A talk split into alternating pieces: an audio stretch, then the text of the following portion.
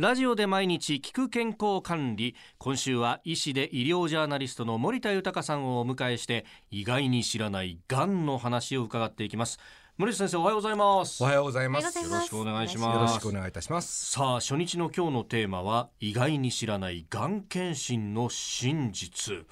これどういうがんをめぐる状況っていうのは今どうなってるんですか？はいあのがんになる方は増えておりまして、はい。1981年以降日本人の死因のトップになっていますよね。もう30年40年近くですか、はい、で増えている背景にはいくつか原因があるんですが、はい。まず人口の高齢化、まあ、年を取りますと細胞ががん化しやすいとい。うふうに考えられています、そして食生活の変化ですよね。うん。肉中心の、まあ、欧米的な食生活も関係していますしあとはタバコとかお酒とかあと運動不足こういった、うん。まあ、悪しき生活習慣、はい。これも関係していると言われています、まあ、しかしながら、はい。この生活習慣に何ら問題ないのにええ。偶発的にがんになる方も多いのも現状なんです。ね。ああなるほど、えーだからこそ、まあ、はい。誰もががん検診によって、うん。まあ、がんの早期発見をするということがとても大事だと思いますね。うん。えー。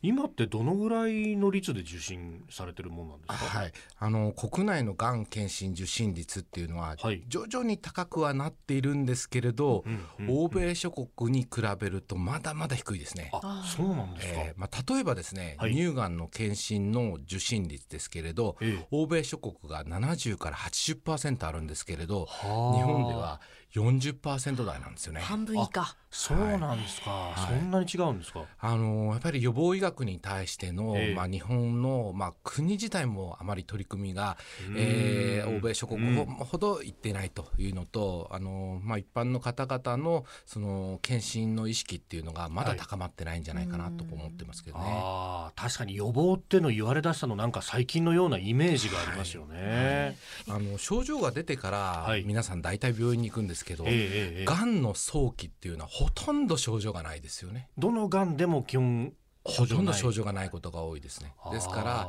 だからこそ症状がない時にはい。がん検診を受けて、で早期に、えー診断をされて早期に治療を受けると。うん。そうすれば命にかからない病気であるとはい。いうふうに考えられますね。うん。あのがんの早期発見はね大切なことだと思うんですけれども、はい。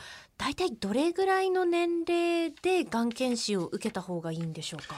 あのーどのがんにはいの検査をするかによって異なるんですね。あそうなんですか。でこれあの、まあ、国や日本医師会などが推奨しているがん検診を受ける対象年齢なんですけどえ例えば子宮頸がんですとうん。20歳以上だったら受けた方がいいよと考えられてます。あもう若いうちからこれは受診ねあの、まあ、すべきだ20歳以上で成功経験がある方は受けた方がいいよということですね。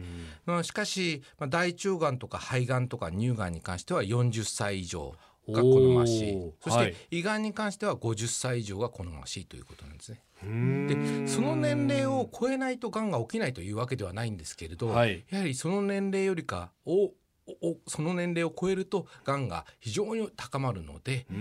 ーまあ、一つの区切りにしようよということですね。なるほど、まあ、検診を受けるにしても、まあ、体力の部分であるとかあるいはコストっていうのを考えるとリスクが上がってきたところで検診を受けるというその通りですね。ええ。うん。でまああのまあ、もちろん費用対効果のことがあるので、はい。まあ、もちろんそれより若いですね、うん方々ががん検診を受けることに対しては賛否両論がありますけど何かちょっとでも症状があったら、はい。まあ、検査を受けるということうん。でよろしいんじゃないかなと思いますね。なるほどまあこれがんっていろんなところで出る。だまとめてやってくれたら楽だなと思うんですけど、なんか今これ見てると臓器別のが多いですよね。そうですね、まあ、臓器別に検査をしていかないと早期に見つからないっていうのが現状なんですけれど、うん。ただ最近ですね、はい。ちょっと注目されているような血液を取るだけでお！